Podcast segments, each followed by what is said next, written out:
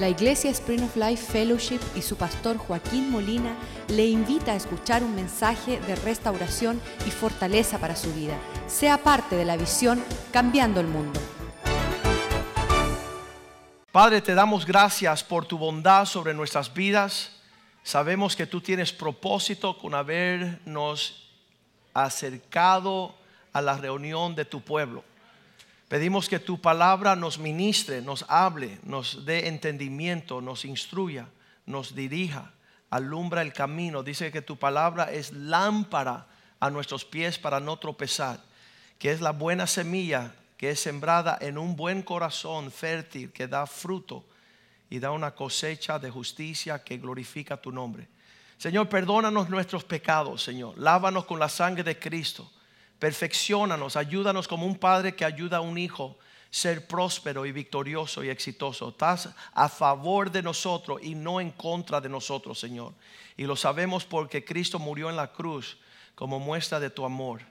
Pedimos, Señor, que prospere hoy el entendimiento de tu palabra en nuestras vidas para poder alcanzar todo lo que tienes para nosotros. Te lo pedimos en el nombre de Jesús. Amén, amén y amén. Es tremendo que vemos um, en este día, cuando estábamos en este retiro, recibimos noticia de colapso de, la tragedia de este puente aquí en la ciudad de Miami.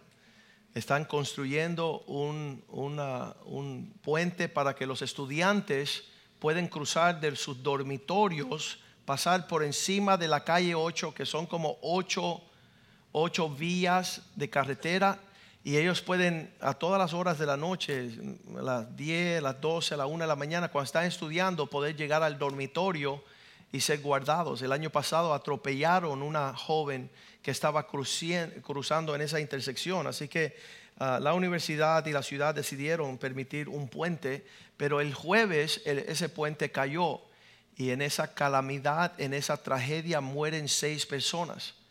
Y lo que sucede cuando hay una tragedia nosotros empezamos a, los seres humanos empiezan en su mente a darle coco al asunto y preguntarle por qué.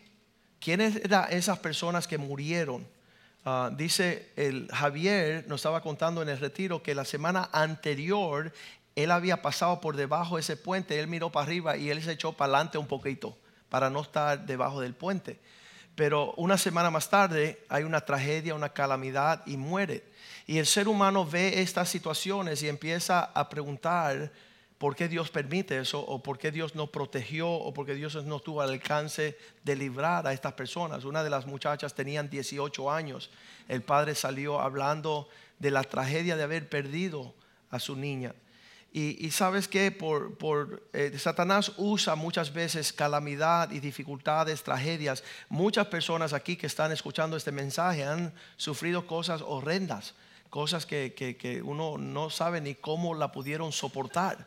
Pero esto ha sido la realidad de la humanidad de hace mucho tiempo. De hecho, en Lucas capítulo 13 hay una situación donde se le acerca a Cristo en versículo 1, Lucas 13, 1, se le acerca a un grupo de personas que estaban junto a Jesús en esa época y le preguntaron diciendo, en este mismo tiempo estaban allí algunos que le contaban Estaban tratando de acercarse a Cristo, hablar de esta calamidad.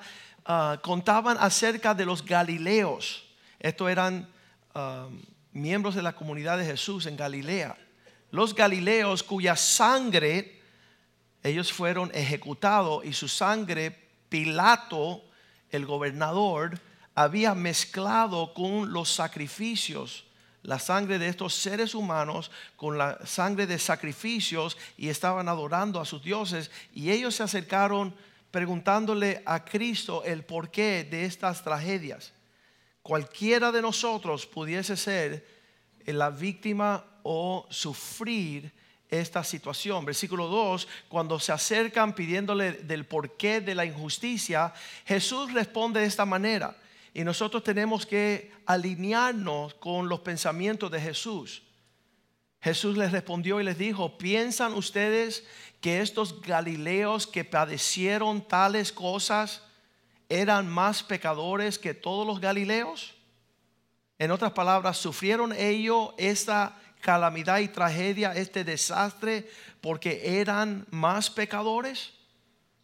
Porque estaban andando una vida torcida. Ese razonamiento siempre que vemos que sucede una cosa indebida o una tragedia, decimos, esa persona se lo merece. Y, tratamos en nuestra mente decir, ellos estaban viviendo mal, por eso Dios permitió eso. Versículo 3 es cuando yo digo que es lo mismo que sucedió aquí en Miami. Os digo, no, antes, si no os arrepentís, todos pereceráis igualmente si no hay un alineamiento con las cosas de Dios, igual que le pasa a Sutano, le sucede a Ciclano y a Fulano. Todos estamos expuestos a una tragedia, una calamidad, y no por ser más pecadores. Versículo 4, Cristo dice esas palabras. O aquellos 18 sobre los cuales le cayó la torre de Siloé. Le cayó todo este escombro y los mató. ¿Piensan que eran más culpables que todos los hombres que habitaban en Jerusalén? Vamos a ir a, Galilea, una tragedia horrible. Vamos a ir a Jerusalén, una calamidad más horrible. Y Cristo está diciendo, piensan que ellos eran más culpables y por eso es que sufren estas calamidades. Versículo 5, Él da la respuesta y dice, no, no es que ellos fueron más pecadores o culpables. Antes, si no os arrepentís, todos pereceráis de la misma forma. Todos estamos sujetos en este lado de la eternidad que sucedan cosas que, son fuera de nuestro entender y, pensamos que, que, eso va a causar uh, un, pesar solamente a gentes que se merecen o que sean culpables. Y la realidad que eso no es la verdad. Esta, esta cosa horrible que nos pueden acontecer, y, vamos a hablar de las muchas que ya hemos sido partícipes de cosas que, que uno no tiene ni respuesta de por qué sucedieron. En Apocalipsis capítulo 20, versículo 3, hay una promesa. Y la promesa es que cuando lleguemos al cielo, dice capítulo 21, versículo 3. Cuando lleguemos al cielo se escucharán voces, una gran voz del cielo que decía, he aquí que el tabernáculo de Dios está con los hombres y Él morará con ellos y ellos serán su pueblo y Dios mismo será, estará con ellos como su Dios. Versículo 4. En ese tiempo Dios enjugará toda lágrima de los ojos de ellos. Y ya no habrá muerte. No habrá lágrimas, no habrá muerte. Ni habrá llanto, ni clamor, ni dolor, porque todas estas primeras cosas pasaron. Usted se puede dar con toda seguridad la certeza que en el cielo usted no va a dar ni una lágrima no habrá ni un dolor. Me encanta la canción de Juan Luis Guerra, en el cielo no hay hospital. No hay necesidad de lamento, de clamor, de llorar, pero aquí en esta vida dice, tendráis muchas tribulaciones. Eh, eh, Clarita dice, me río de los peces de colores. Significa que en cualquier momento, cualquiera calamidad nos puede ocurrir. Y tenemos que estar expuestos al entendimiento que en este lado de la eternidad todo lo vamos a ver. El día que me llamaron a, la casa de una señora y esa señora tenía 35 años y tenía una hija de 16 años y, la historia es que ella iba manejando por la carretera y estaban arreglando la carretera cuando se volca el carro, sale ella por un cristal, sale la hija por otro, sale el hijo por otro y, estando ahí al lado de la carretera a una hora del norte aquí de Miami. Cuando el hijo de 10 años hace así, agarra la pierna de la hermana y se la trae la mamá que ya estaba abrazada con su, hija, la mamá, y le dice, mira, la, el pie, la, pierna entera, tratando de regresárselo a la, mamá. Y ahí se desangró la hija y murió. Y el próxima mañana, a las 7 de la mañana, me llaman a mí para ir a consolar a esta mamá. Y ella repetía esa, Señor, ¿por qué no me diste otra oportunidad? Señor, ¿por qué no me diste otra oportunidad? Señor, ¿por qué no me diste? Y yo, me, yo estaba en shock. Yo decía, yo no puedo creer que lo que ella tiene en su corazón es la mil veces que Dios le trató de cambiar el rumbo y ella seguía hacia la perdición. Hasta ese día que ella tiene que reconciliar, Dios me está hablando bien fuerte.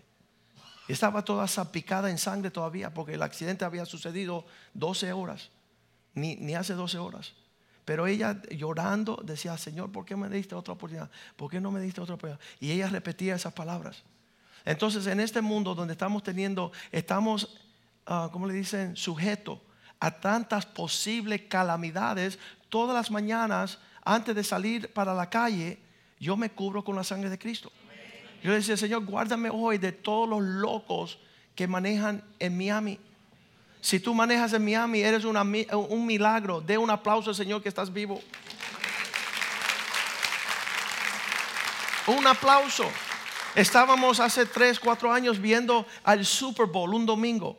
Había pasado las primeras dos etapas del Super Bowl. Estábamos entrando en el medio tiempo. Una llamada a una muchacha que estaba con nosotros de 35 años. Tu mamá acaba de morir en un accidente de carro. Eh, estaba tomando una izquierda tu papá y vino un carro, se llevó la roja y le metió a la puerta y murió instantáneamente. En un instante en esta vida, la calamidad, la tragedia. Yo veo las fotos de este puente y veo unos carros enterrados así, eh, eh, como un tostón, aplastado en un instante. Y cualquiera de nosotros nos puede ocurrir lo mismo en cualquier momento. Un hijo, una, un nieto, cualquier, un sobrino nuestro esposo, nuestra esposa, cualquier cosa puede ser una llamada y llega esa calamidad a nuestras vidas. Y entonces nosotros tenemos que estar pendientes de esas realidades. Hace unos años eh, llegaba un joven a, nuestro grupo de jóvenes y, y, ese tenía 19 años y solamente con su mamá vivía. Eran uña y carne, vivían juntos todo el tiempo. Cuando él recibe esa sorpresa que el padrastro asesina a su madre, eh, llegando él a la universidad de 9 a 5, la mamá salía del trabajo de 9 a 5 y se encontraban en el parqueo. Pero esta tarde que ella entraba al parqueo, la estaba esperando su, el padrastro, su esposo, y, le metió un balazo en el cerebro y un balazo en el corazón. Y la deja por muerte. Cuando sale Javier al, al parqueo, él dice, yo no voy a mirar para allá porque tengo la sensación que esas 10 patrullas, esas ambulancias, toda esa escena fea, esa es mi mamá. Porque el padrazo andaba amenazando violencia por un buen tiempo. Y entonces él se monta en el carro y él sale del parqueo. Cuando él dice, no, yo no puedo hacer eso, se baja del carro y sale corriendo para allá y encuentra a su mamá asesinada. Y al encuentro de esa tragedia, si él no se cuida, si usted no se cuida, usted empieza a cuestionar por qué Dios lo permitió. Una mamá soltera la mamá única, una cristiana, una que oraba por la mañana. ¿Por qué Dios permite un asesinato? Y, sabes que a lo largo de toda la historia quiero que Javier venga y comparta esta realidad para que usted se dé cuenta que la vida se, trata de tragedias que no podemos soportar a menos que estemos en Cristo, en el refugio de la verdad. Poder, él se casó con Francis, tiene cuatro hijas, tiene cinco mujeres que él cuida ahora, a falta de una. Él dice, Dios me quitó una mujer que yo amaba y me dio cinco para que yo amara cinco. Y solamente la tragedia, la calamidad, el tropiezo, solamente puede librarte del lazo de la mentira de Satanás si tú te metes en Cristo. Cuando llega Javier a mi, a mi casa esa noche, porque no tenía otros familiares aquí, y yo le digo, Señor, yo no le puedo decir nada a Javier. ¿Qué le voy a decir yo a un joven para darle el consuelo? De, oye, no te preocupes, que todo va a estar bien. Yo no tenía palabras para él. Y lo único que el Señor me puso es decir, mira, Javier, no dudes, no ponga en, cuestión o, o duda la soberanía de Dios. En otras palabras, deja que Dios sea Dios y deja que Él sabe todos los asuntos. Y no llores en el hombro de Satanás. No dejes que Satanás y los pensamientos y las dudas consuele tu vida en esta transición. Deja que Dios sea tu consuelo. Vamos a escuchar su experiencia. Eh, como estaba contando el pastor, ah, y me voy a, ir atrás tres años antes que sucedió esto, eh, mi mamá se casó con, un señor que estaba llegando a la iglesia ah, y aparentemente estaba empezando a tener un cambio, pero aún siendo cristiana, se apresuró a los tiempos de Dios y se casó por presiones y, otras situaciones. Ah, y por tres años, casi cuatro años, viví un infierno en, esos cuatro años. So, corremos cuatro años atrás y en julio 18 del 1994 yo estaba asistiendo a, la universidad, mi primer año de universidad. Mi mamá estaba terminando su carrera de, contabilidad y uh, yo salí, yo estaba tomando un examen ese día y estaba tan pero tan angustiado por todo lo que estaba pasando.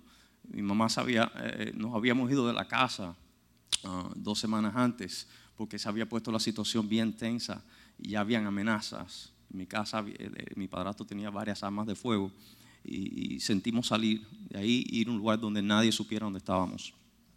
Así que, um, estando en la universidad tomando ese examen, estaba tan, pero tan angustiado que le dije al maestro, ah, eran las 6 y 15 de la tarde, y le dije al maestro, ¿sabes qué? Yo no voy a tomar el examen, me, voy en la universidad, que tú te puedes levantar e irte. Y este maestro me dijo, ¿sabes qué? no te vayas todavía, hasta que no termine todo el el examen, no te vas a ir. Y yo dije, bueno, está bien. A las seis y media, cuando voy saliendo, voy bajando las escaleras del, Miami Dade eh, y, veo un tumulto de personas ahí en, el parqueo. Lo primero que me vino a la mente, dije, wow, un accidente o algo bien serio tuvo que haber pasado. Y me dirigí a mi carro y en ese momento me acordé que usualmente yo venía a mi mamá eh, entrar de la universidad y nos saludamos. Yo, yo salía y ella venía entrando. Pero me monté en mi carro y cuando voy dando la vuelta me empezó un peso tan grande en mi corazón y dije, algo tiene que pasar porque yo no vi a mi mamá y veo esta escena ahí. So, parqueo mi carro y empiezo a caminar hasta, ese, hasta esa escena. Y yo no sé el rostro que yo tenía, pero alguien que venía caminando frente a mí, de frente a mí, que me conoce de mi clase, me preguntó, Javier, ¿qué te pasa? ¿Por qué tienes esa cara? Y, después que tengo ese encuentro, lo primero que distingo es el carro de mi mamá con, sus libros encima. Veo que está la puerta abierta. Lo próximo veo las cintas amarillas y veo un cadáver un piso, en, el piso con las sábanas ah, cubiertas. Y en ese instante yo sabía que esa era mi mamá y que más nunca la iba a ver. Así que salí corriendo, la policía me agarró y me sentó en el carro, pero en ese momento yo, sentía que podía tocar el cielo con un dedo, pero inmediatamente todo lo que había aprendido de niño en, la palabra de Dios, aunque padre y madre te dejare, Jehová con todo te recogerá. Jehová es el defensor de los huérfanos. Okay. Todos esos versículos vinieron a mi corazón y pude sentir el amor y, a Dios guardándome. Yo no sé por qué, pero lo primero que salió de mi corazón fue, gracias Señor. Quizás ese sufrimiento que habíamos vivido por los últimos cuatro años, que no estaba, no estaba acabando la vida a mi mamá y a mí, amenazas, insultos y, conflictos en la casa, quizás por eso fue que salí, que, yo le decía gracias Señor, porque yo sé que mi mamá ya va a estar en un lugar mejor y yo, tú te vas a encargar de mí. Yo no tengo la menor duda que tú te vas a encargar de mí. Y en ese instante Dios trajo consuelo a mi vida.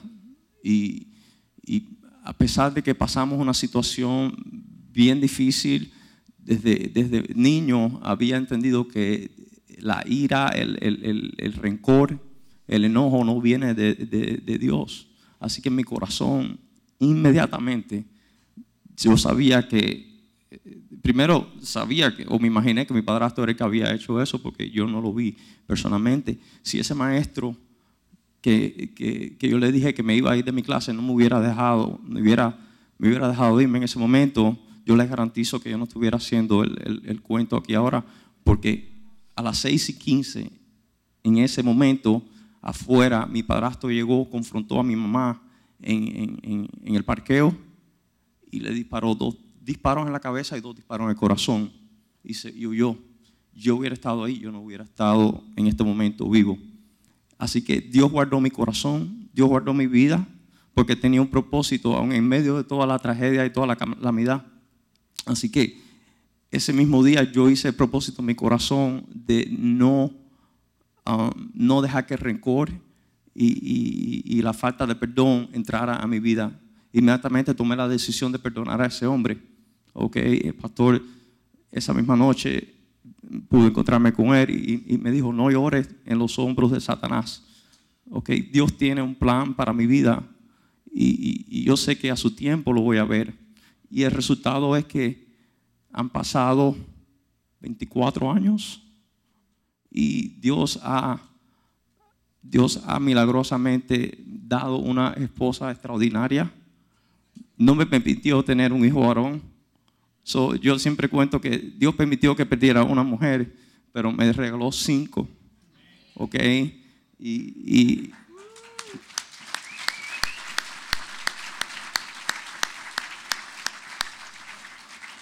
Hoy por hoy le puedo decir que Dios ha sanado mis heridas porque obviamente uno pasa por la calamidad y, duele y hay heridas, pero Dios es fiel para perdonarte, para levantarte y restituirte todas las cosas que has perdido.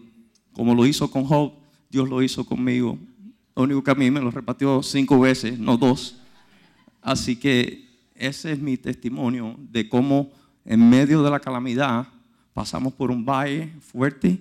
Dios estuvo ahí todo el tiempo para consolarme, para guardarme, pero también ahora veo el fruto de la, de la, de la fidelidad y la gracia de Dios por haber perseverado en esta situación tan difícil. Amén.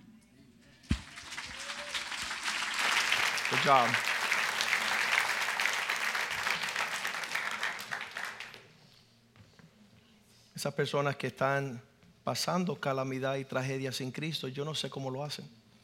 Yo no creo que hay psiquiatra, no creo que hay psicólogo, farmacéutico, no hay pastillas, no hay consuelo en el medio de eso, solamente Cristo como una torre fuerte.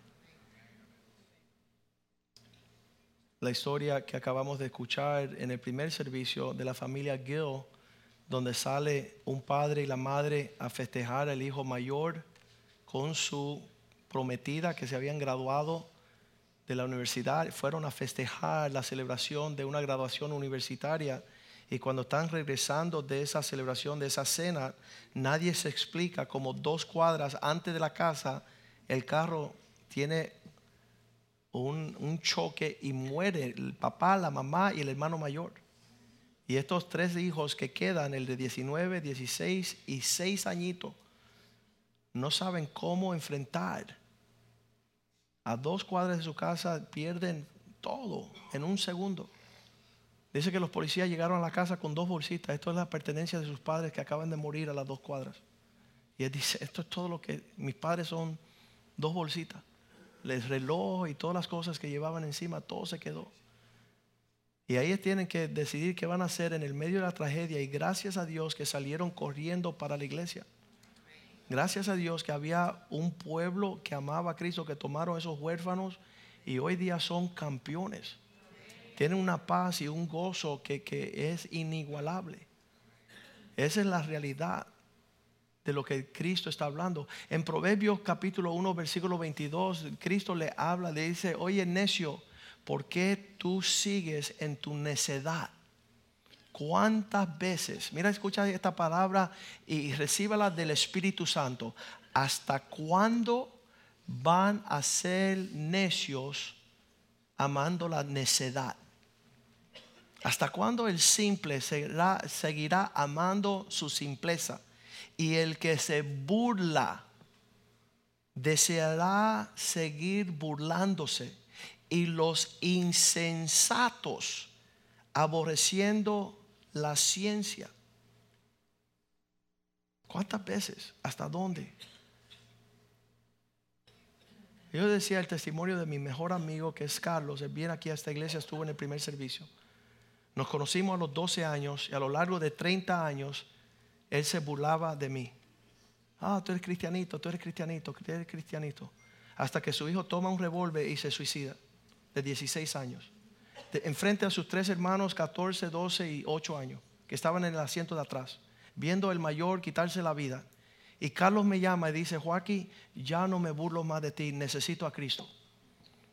Y esa tragedia, esa calamidad causa que esta familia venga corriendo a los pies del Señor. Y tienen una relación auténtica. Sus tres hijos estuvieron en el retiro. Y el más pequeño de 10 años me dice, pastor, ¿por qué en Miami no tenemos un lugar como este? Le digo, porque en Miami los cubanos somos muy egoístas y no pensamos en más nadie que nosotros mismos. Porque si se une un grupo de cubanos y hacen 80 acres de un retiro para padres e hijos, lo podemos hacer.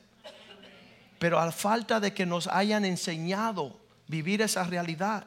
Yo le decía, tu papá que es millonario, yo como abogado y el cuñado mío que también es millonario, pudiéramos haberlo hecho entre los tres. ¿Sabes por qué no lo hicimos? Porque fuimos egoístas. Porque no nos pusimos juntos a poder hacer algo para la gloria de Dios. Cada uno tiene su finca, tiene sus caballos, tiene sus vacas, tiene su cuestión, pero no pensamos en más nadie. Hace tres años nosotros allá en Texas juntamos toda la plata, hicimos un lago, nos costó 200 mil dólares, allá en el medio del retiro. Y no es para nosotros ni, nuestros hijos, pero están llegando 5 mil padres e hijos a pescar, porque ese es el pensamiento cristiano, bendecir a otras personas. Y ese el lugar de retiros tiene el mismo objetivo y nosotros queremos en Miami que se logre lo mismo. Pero nuestra insensatez no nos permite. ¿Hasta cuándo? Esa, es la pregunta que Dios dice. ¿Hasta cuándo? Y esto es una, una pregunta personal que Dios le hace a todo el mundo. Personalmente, individualmente. ¿Hasta cuándo van a seguir haciendo lo que es fuera de la sabiduría. Versículo 23, él dice de esta forma, ¿hasta cuándo necio? Vuélvete cuando yo te reprenda y aquí voy a derramar mi espíritu sobre ti y haré conocer mis palabras. Si tú te vuelves a Dios, como hizo Javier, como hizo George Gill, como hizo Carlos, Dios derrama su espíritu sobre ti y tú empiezas a pensar como Dios piensa. Versículo 24, por cuanto yo te llamé y no quisiste, extendí mi mano y no hubo quien tome la mano, versículo 25, por eso vendrá, dice, sino que desechasteis todo mi consejo y mi reprensión no oíste, como esa mamá que Dios la llamaba y la llamaba y la llamaba y la llamaba. Y ahora la pérdida de una hija, ella dice, ¿por qué no me diste otra oportunidad? ¿Por qué no me dejaste otra oportunidad? Después de 15, 20 años que Dios estaba llamándola. Versículo 25 dice que desechaste, dijiste que no, no quiero lo que Dios quiere. Versículo 26. También yo me reiré en vuestra calamidad. ¿Qué, qué palabra más fuerte? Ya que te llamé al refugio, ya que te llamé al lugar seguro y tú rechazaste, ahora cuando tengas consecuencia de tu necedad y tu maldad, entonces Dios dice, y me burlaré cuando viniere lo que teméis tus temores te alcanzarán. Versículo 27 dice, cuando viniere como una destrucción lo que teméis y vuestra calamidad llega de repente como torbellino. Es como Dios diciendo, ahí viene un huracán, ahí viene un huracán. Y tú dices, no, no, no, no. Ahí viene un huracán, no, no lo creo. Hasta que viene el día de la calamidad y la tragedia, cuando sobre vosotros vinieren tribulación y angustia. Esa es la pesadilla que está hablando Javier.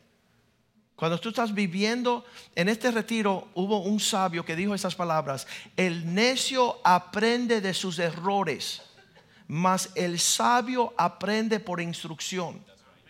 ¡Wow! ¡Qué tremendo! ¿Cómo es eso? Explícamelo, pastor. Que el necio, hasta que no le pase la tragedia, no cambia rumbo. Eso es torpe. Y entonces el sabio está escuchando la fidelidad a un Dios que te llama, te llama, te llama, te llama te está extendiendo la mano, te manda cien mil personas, te están señalando, oye, hay un precipicio por ahí, te vas a ir al barranco y tú sigues manejando, no me va a pasar nada, no es ahora, hasta que de repente viene la destrucción, tribulación y angustia. Entonces, versículo 28 dice, entonces intentarán buscarme, el 28. Me llamarán, pero yo me voy a esconder. Me buscarán de mañana y no me hallarán. Ya están metido en ese entorno. Mira, a los jóvenes, como yo sé que eso sucede instantáneamente sin, yo ah, cuando yo era pastor de jóvenes, no me llevaron de preso de milagro, abuso infantil. Hice una jaula de 25 pies y puse un, ¿cómo le dice? Un majal, un pitón, una culebra, como una, una serpiente, pero gigantesca, dentro de esa jaula de cristal, ¿verdad? De plexiglas. Y traje un conejo de 20 libras y lo puse dentro de la jaula. Y ese conejo estaba feliz porque tenía un amiguito allí. Y hizo así, y lamió, lamió la nariz de la serpiente. Los jóvenes se aterrorizaron, decían, ¡ay! ¿Sabes por qué? Ellos sabían el peligro y el conejo no sabía el peligro. ¿Y sabes lo que hizo la serpiente? Ya que tú me lamiste, deja olerte también yo a ti. Y hizo así con la lengua.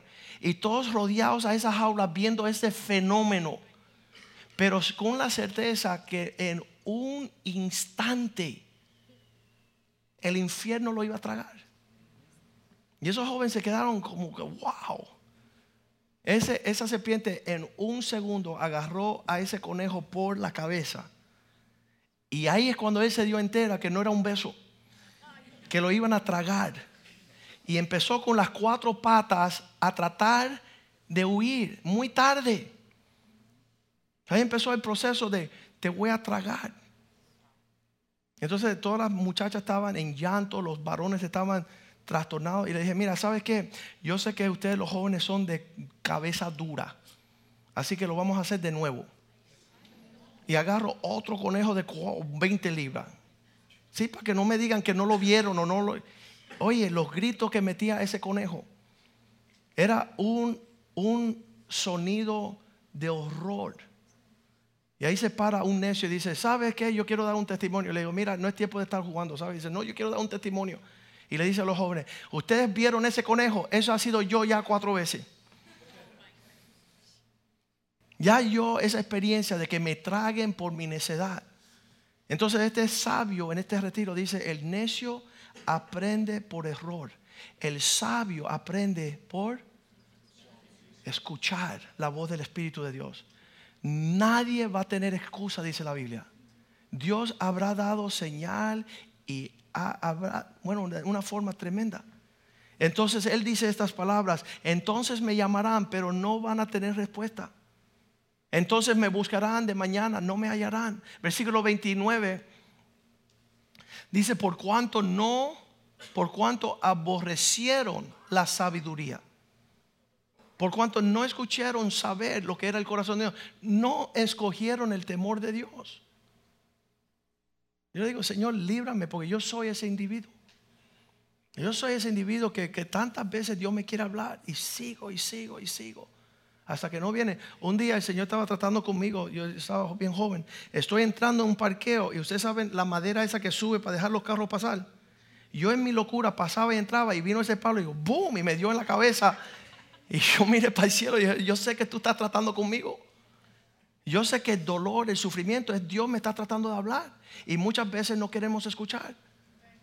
Dios nos libre de andar lejos del consuelo y del temor de Dios en el medio de la tribulación. Versículo 30 nos dice, como aborrecieron y no quisieron mi consejo y menospreciaron toda reprensión mía. Un, un cliente mío, yo soy abogado, y un cliente mío hacía así durante la semana, de lunes a jueves, él iba a todas las casas, a todas las fincas y acumulaba cocos de las palmas.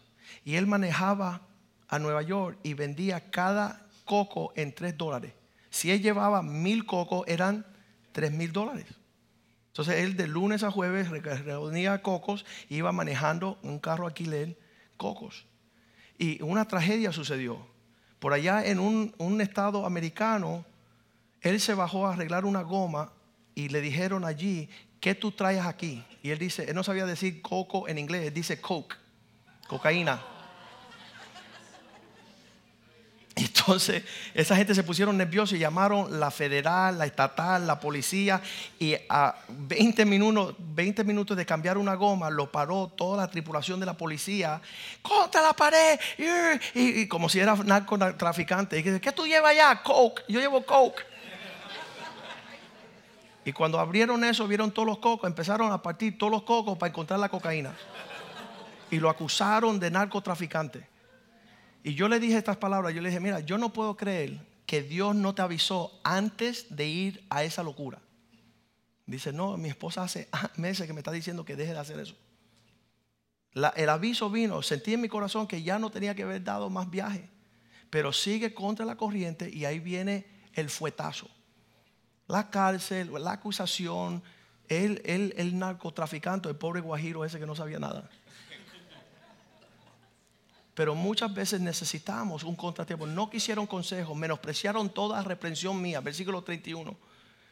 Comerán el fruto de su camino y serán hastiados de haber comido sus propios consejos. Versículo 32. Porque el desvío de los ignorantes terminará en matarlo y la prosperidad de los necios, lo más que van a prosperar, será una ruina. Será un echar de perder. No hay prosperidad. 33. Mas el que me oy- oye, este va a habitar en un lugar seguro. Él no va a ser movido. Él va a vivir tranquilo y sin temor del mal. Cuando se está viviendo conforme la voluntad de Dios, que te caiga una, una torre encima, que te venga una calamidad, hay la paz de saber que estabas en el propósito de Dios. Hay la certeza de saber, ¿sabes qué? Mi padre vivió para agradar a Cristo. Él vivió para agradar al pueblo de Dios. Él vivió para, para traer refrigerio a nuestra casa. Y no la calamidad y la incertidumbre, la tristeza. Quizás en el pasado usted haya pasado algo y no supo que la mano de Dios está en eso. Yo le voy a decir lo mismo que le dije a Javier esa noche. Pon tu confianza en la soberanía de Dios. Él es soberano, significa que Él está por encima de todas las cosas y Él está viendo todo lo que sucede. Es importante nosotros dejarle a Dios los asuntos de Él y no permitir que Satanás viene a consolarte. Que Satanás no sea tu consuelo, que Él no te dé palabras para dudar la justicia de Dios. Vamos a ponernos de pies en esta mañana y sabes qué, doy gracias a Dios que llegaron a la casa de Dios, porque Dios le está mostrando su amor, Dios le está hablando como a hijos, Dios desea lo mejor para usted, para su familia, para su futuro. No permitas caer en una tragedia, en una calamidad fuera de tiempo por su necedad. No esté en el lugar equivocado con la persona equivocada haciendo lo equivocado. Que Dios tenga misericordia de nosotros y pueda darnos el escape, el, el salir de todas estas tribulaciones y dificultades. En estos días habrá la oportunidad de conocer a estos familiares, la familia de un suicidio, la familia de, de un divorcio, de una tragedia. Usted ten compasión. Usted sea el rescate de Dios y no la amenaza de Satanás. No venga a acusar con su dedito. Como dijo Jesús, ustedes no son mejores que eso. Ellos no son más culpables que ustedes. Por causa que les sucedió una tragedia, una calamidad. Yo sé que cuando el rayo pegó a mi casa hace dos años y lo quemó hasta el piso, muchas decían, y, y eso el pastor, ¿qué estarás haciendo que Dios lo está castigando? ¿Sabes que ese rayo que quemó mi casa hasta el piso fue el regalo más grande que yo he recibido en mi vida? Porque le mostró a mis hijos cómo un hombre de Dios puede navegar los tiempos de bendición y también las tragedias. Que la paz de Dios no está en mis cosas. No está en que y, y las personas dicen, oye Joaquín, ¿tú no crees que tú estás, ah, tú te mereces eso? Y yo, no, sí, yo me merezco peor. Si hubiese sido por la conducta mía, hace rato Dios me hubiera fuminado, no mi casa, sino me hubiera metido un rayo a mí. ¿Por qué? Porque somos pecadores, somos rebeldes, somos desobedientes. Solamente la misericordia de Dios dice, no hemos sido consumidos. Todos nosotros tenemos que andar bien y a cuentas con Papá Dios. Entonces, venga lo que venga, toda la gloria va a ser para Él. Pero usted, si puede te- tener sabiduría, líbrete del lazo del cazador. No caigas en la trampa del diablo, que después viene con ese dedito acusador a decir todas estas cosas. Vamos a orar por estas familias que perdieron sus seres queridos. Un hombre que perdió su hija, hubieron familias que perdieron, perdieron su papá en esta tragedia de este colapso de este puente. Padre, yo te doy gracias por la oportunidad de estar en la casa tuya, Señor, donde podemos buscar la mente de Cristo y escuchar las palabras de Dios. Señor, tanto como se colapsan hoy los puentes, Señor, sucedió en el pasado y tú tienes la misma respuesta. Estos no son más pecadores y no son más culpables, Señor. Todos nosotros tenemos que estar a cuentas con tu amor y con tu verdad, Señor, para librarnos del, del lazo del cazador. Para que la tragedia que Satanás desea traer sobre nuestras vidas, sobre nuestros hijos, nuestros nietos, el Señor los reprenda en el nombre de Jesús, oh Dios. Y que podamos movernos todos hacia la salvación, hacia la verdad, hacia el abrazo de Dios de los cielos, oh Dios. Perdónanos nuestros pecados, nuestras rebeldías, nuestras ofensas. Lávanos con la sangre de Cristo, Señor. Sabemos que tú estás a favor de nosotros y no en contra de nosotros, Señor. Tú has dicho en Juan 16:33, en este mundo tendráis aflicción, tribulación, mas no teméis porque yo he vencido al mundo. Mayor es aquel que está con nosotros que aquel que está en contra de nosotros, oh Dios. Ayúdanos a vivir con sabiduría. Ayúdanos cada día a saber que puede ser nuestro último día aquí en la tierra, Señor. Te damos gracias por la vida de Mima, Señor. Esos años que pudimos gozar de ella, de su gozo, de su paz, de su ánimo, de su fidelidad en las cosas del Señor. Dejó huellas en nuestro corazón, Señor. Nos dio un ejemplo, Señor.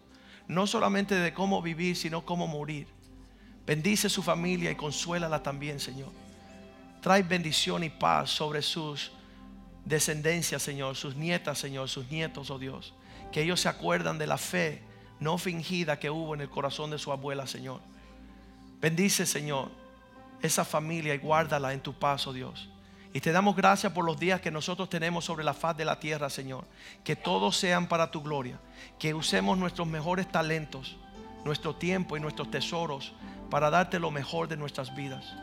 Te lo pedimos en el nombre de Jesús. Amén. Vamos a cantar esa canción que dice, te daré lo mejor de mi vida. Si Dios te dio tiempo, te dio talento, te dio familia, te dio una expresión en la tierra, muchas personas dicen, pastor, ¿por qué tú no sigues como abogado? Y es que quiero darle la mayor expresión al Dios de mi salvación. Vamos a cantarle todos al Señor.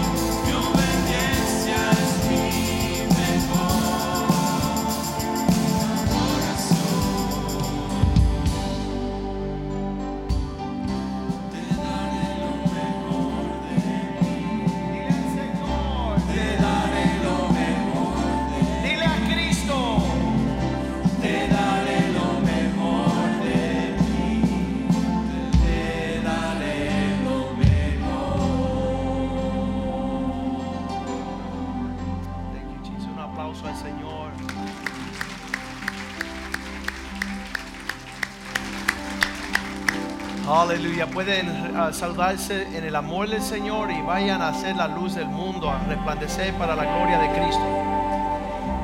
¿Hay otra canción?